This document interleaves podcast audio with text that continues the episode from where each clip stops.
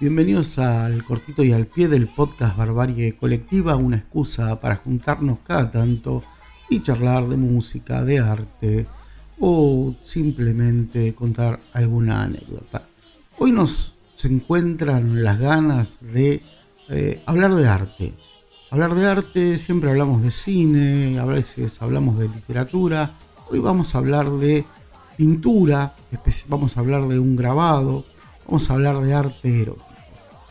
El artista que nos junta hoy, que nos reúne, es eh, Katsushika Otsusai, eh, que creó esta ilustración denominada Shunga, que viene a ser eh, arte erótico japonés, dentro del Okiyo-e, ese estilo de grabado que nació durante el periodo denominado Edo.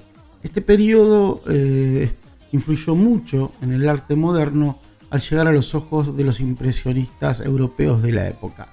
Hokusai muestra en este pequeño grabado nada menos que a una mujer teniendo relaciones sexuales con dos pulpos.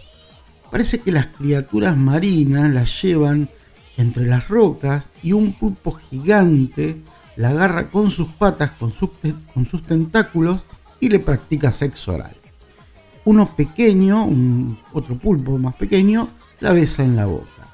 Al costado de, este pequeño grabado, la, ilustración está rodeada de onomatopeyas de placer que dicen más o menos lo siguiente. El pulpo grande que le hace el, el por decirlo en palabras de barrio, dice, he estado escondido y esperando tanto tiempo y finalmente te atrapé. Qué lindo. No puede ser más delicioso. Chupar y chupar hasta saciarme y cuando acabe llevármela al palacio del rey dragón. Para que la mujer responda, maldito pulpo, tocas mi cuello uterino y me dejas sin aliento. Oh, tus ventosas, oh, tus ventosas, oh, ¿qué estás haciendo con ellas?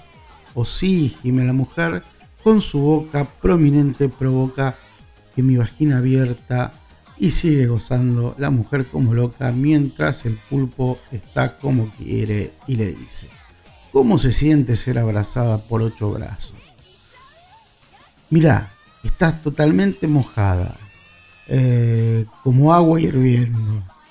Mientras que la mujer le dice, tengo cosquillas, estoy perdiendo el control de mi cintura, límites y barreras desaparecen. Ya estoy me vengo, me vengo, mientras que el pequeño pulpo que miraba de cotelé le dice, después de que papá termine, también voy a chupar tu clítoris con mis ventosas.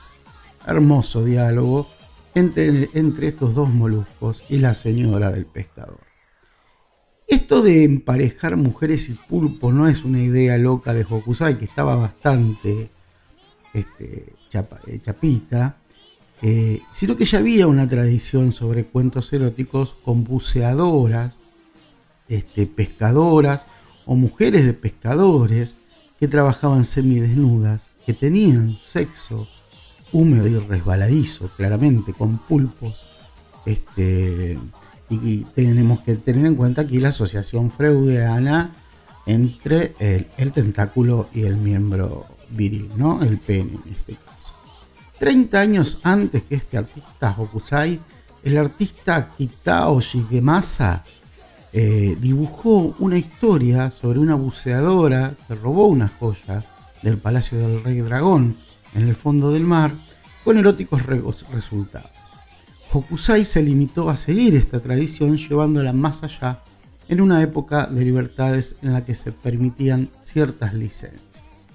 Desde el punto de vista artístico, los tentáculos dan un enorme dinamismo al dibujo, parecen moverse ante nuestros ojos y eso implica hacernos testigos a los espectadores de una escena erótica absolutamente surrealista porque esta escena es como un sueño erótico. La mujer, como bien reza el título de la obra, eh, es una buceadora que tiene sus ojos cerrados, a diferencia de los dos pulpos que están haciendo lo suyo.